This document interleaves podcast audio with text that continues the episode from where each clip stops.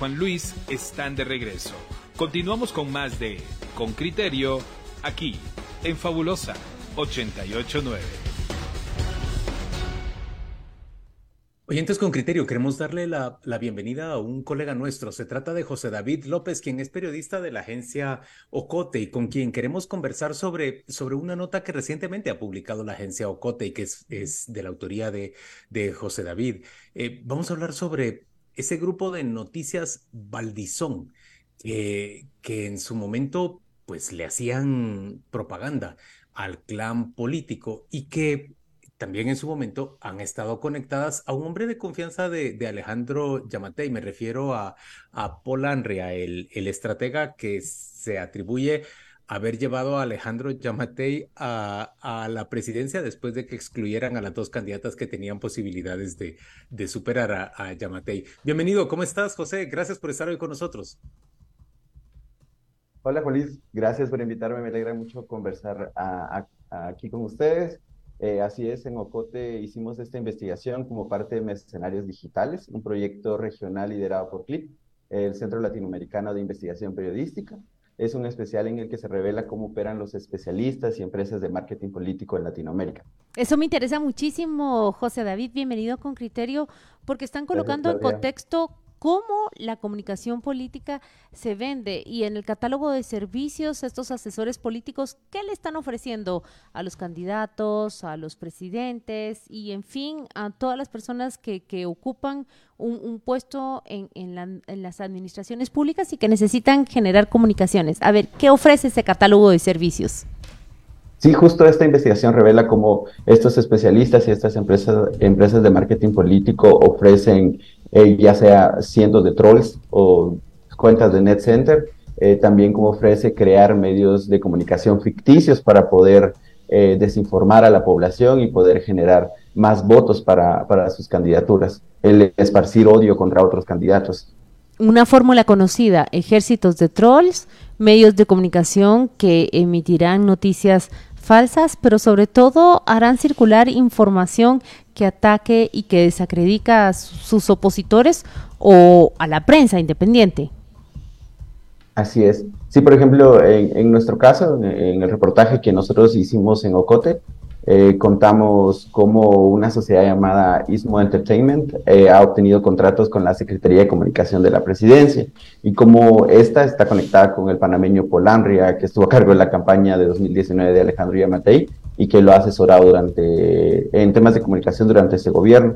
Además, José David, pero ahí te tengo que preguntar, ¿sigue vinculada con Polanria o estuvo vinculada con estuvo vinculada con Polanria entre 2016 y 2017, fue su presidente.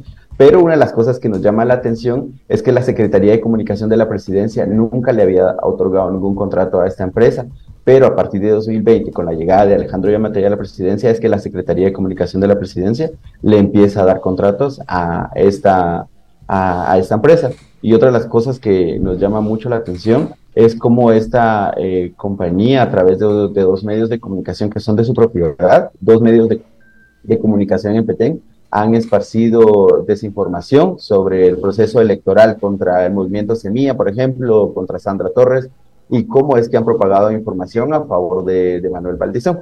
Y, esto podría explicarse porque personas que han estado vinculadas con el político fueron las fundadoras de, esta empresa y que justo Polanria también entre eh, en su página web eh, afirma que él fueron las personas que también trabajó la campaña de, del Partido Libertad Democrática Renovada Líder, que fue con, con el que, que, estaba con Manuel Valentón. Mira, yo, yo lo que veo, José David, es que hay toda una guerra psicológica y en ese, en ese espacio se incluyen los medios que creó el señor Valdizón y los que estás viendo, pero y no voy a dar nombres porque requiere de un estudio más preciso, yo estoy viendo que hay eh, una, una contraguerra psicológica, es decir, esta guerra psicológica utilizada por lo que estamos hablando, lo veo que también se está, se está utilizando por algunos eh, tuiteros con, con, prestigio, por algunas organizaciones que replican estos Twitter, eh, de manera que lo que estamos es en un escenario de operaciones psicológicas en, Twitter, bueno, en las redes en general. eh, utilizando el modelo, pero el modelo ya no es unidireccional ni físico, es tecnológico y por lo menos multidireccional. Eh, no sé si esta ampliación puede ser una segunda parte del trabajo, eh, porque yo veo las mismas formas de acción. vamos a decir, con unos mensajes que generan una dinámica que con los opuestos que quieren generar la dinámica contraria. Así es, justo en la segunda parte de esta investigación regional, eh, CLIP, el Centro Latinoamericano de Investigación Periodística, va a revelar esa parte de cómo operan en redes sociales y cómo esto se vuelve al final un aparato eh, disuador para la, población en, general en Latinoamérica y cómo es que varias empresas trabajan para eh, distintos países y para distintas ideologías, ya sean candidatos de derecha o de izquierda. Mira, José David, y a, ver, quiero poner en resumen lo que nos has dicho y, quiero que me corrijas si lo he comprendido mal. Lo que ustedes encuentran es que un grupo de medios, un holding vinculado a Manuel Valdizón, que en su momento estuvo administrado por Polanria, logra extrañamente, ya durante el gobierno de, Alejandro Yamatei, el señor Polanria fue, fue el estratega de campaña de, de Alejandro Yamatei, pues resulta que este grupo logra una serie de contrataciones de parte de la Secretaría de Comunicación del, del, gobierno de Alejandro Yamatei. Eso les llama a ustedes la atención. ¿A cuánto ascienden esas contrataciones y durante qué periodo se dan? ¿Todavía están vigentes esas, contrataciones o, solo se dieron durante un tiempito? la Secretaría de Comunicación de la Presidencia le da estos contratos a, esta empresa vinculada por Lanria en 2020. Y las compras, esa es otra de las cosas, es otro dato revelador para nosotros, es el hecho de que estas compras se hacen bajo la modalidad de compra directa y también Sin concurso, pues, no concursan con otros competidores, sino que a dedo le dicen, a usted se lo voy a comprar. Exactamente, y también lo hacen bajo el estado de excepción que se había decretado por la pandemia. Entonces, en ninguna de... ¿Y cuál es el monto? ¿El monto ah, total? en total, solo en temas de comunicación, eh, se le dieron 800 mil quetzales y en total, por otros contratos que ha recibido otras instituciones estatales, eh, ha recibido 1.6 millones de quetzales. Pero Polanria ha declarado que él dejó de tener vinculación con esos medios hace mucho tiempo, ¿verdad?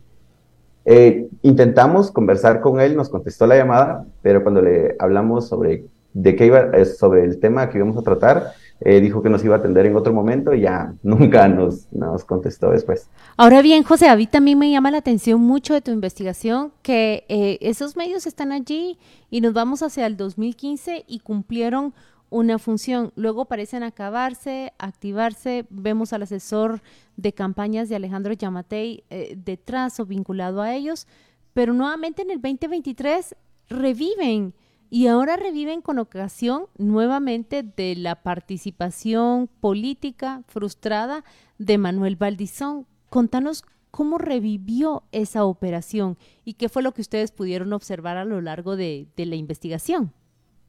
Sí, siguiendo las facturas que, había recibido la, Secretaría de Comunicación de la Presidencia, aquí está mi gata, lo siento. Eh, pues bueno, eh, damos eh, con estos medios de comunicación que operan en Petén. Uno se llama Radio Itzá y el otro se llama, eh, no, Canal Itzá y también Radio Popular. Estos dos medios de comunicación en sus, en sus redes sociales han difundido información que le favorece a Manuel Valdizón y también a sus dos hijos que competían por una diputación.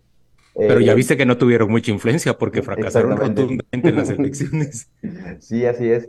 entonces, aparte de difundir información a, favor de, esta familia, los Valdizón, eh, también se dedicaron a propagar desinformación sobre, por ejemplo, en un inicio lo hicieron contra Carlos Pineda, luego contra Sandra Torres y en, estos, en estas últimas semanas lo han, hecho contra el movimiento Semilla, por ejemplo.